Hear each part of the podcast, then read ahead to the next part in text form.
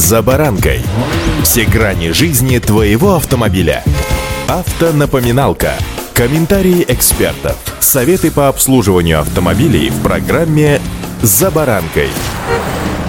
Стартовал выпуск так называемых упрощенных автомобилей, но станет ли с ними наша жизнь проще? С вами Забаранка Александр Карпов. Здравствуйте.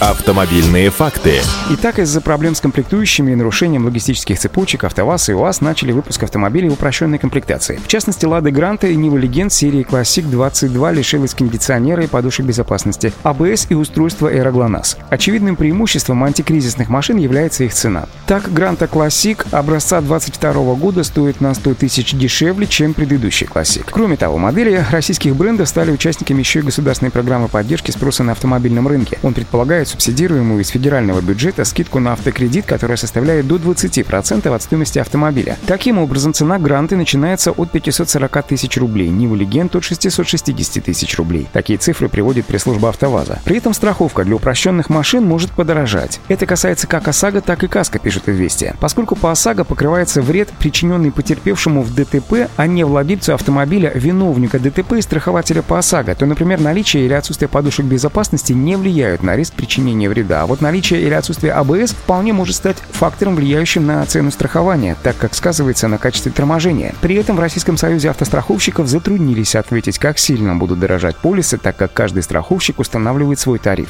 Автомобильные факты.